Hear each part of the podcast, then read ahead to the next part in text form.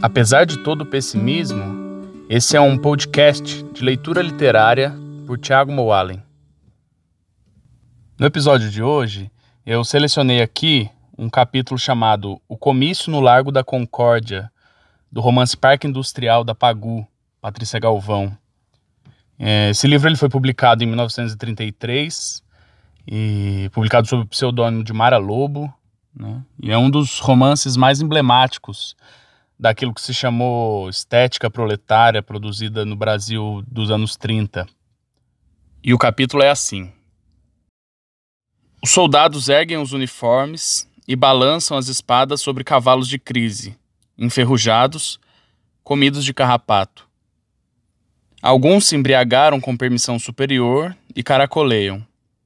Tem ordem de pisar e matar o proletariado irredutível. Marcham em pelotão na direção do Largo da Concórdia pela noite que começa. Não temos nem opinião nem vontade, são ordens. Se eu mandasse, era o tenente que eu pisava.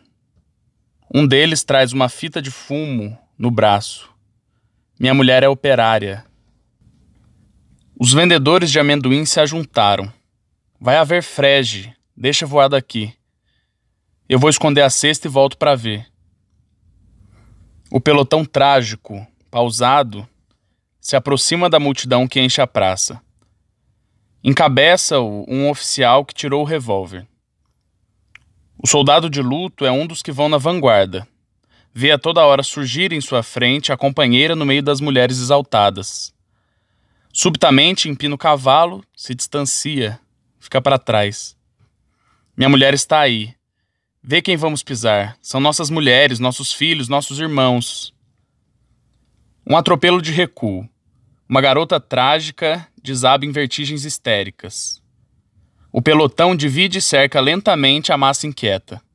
Mas os investigadores, policiais invisíveis, penetram na multidão e se aproximam do gigante negro que incita a luta, do coreto central, a camisa sem mangas.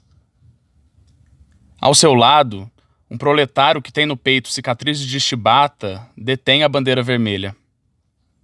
Soldados, não atirem sobre os seus irmãos. Voltem as armas contra os oficiais. Detonaram cinco vezes. Correm e gritam. O gigante cai ao lado da bandeira ereta. O corpo enorme está deitado. Levanta-se mal para gritar, rolando da escada. Grita alguma coisa que ninguém ouve, mas que todos entendem. Que é preciso continuar a luta, caia quem cair, morra quem morrer. A multidão toma conta da praça, expulsando num trágico minuto delegados, secretas, cavalos. Levam-no de costas para um automóvel. A polícia, reforçada, carrega a espada e a tiro. A bandeira vermelha desce, oscila, levanta-se de novo, desce, para se levantar nas barricadas de amanhã.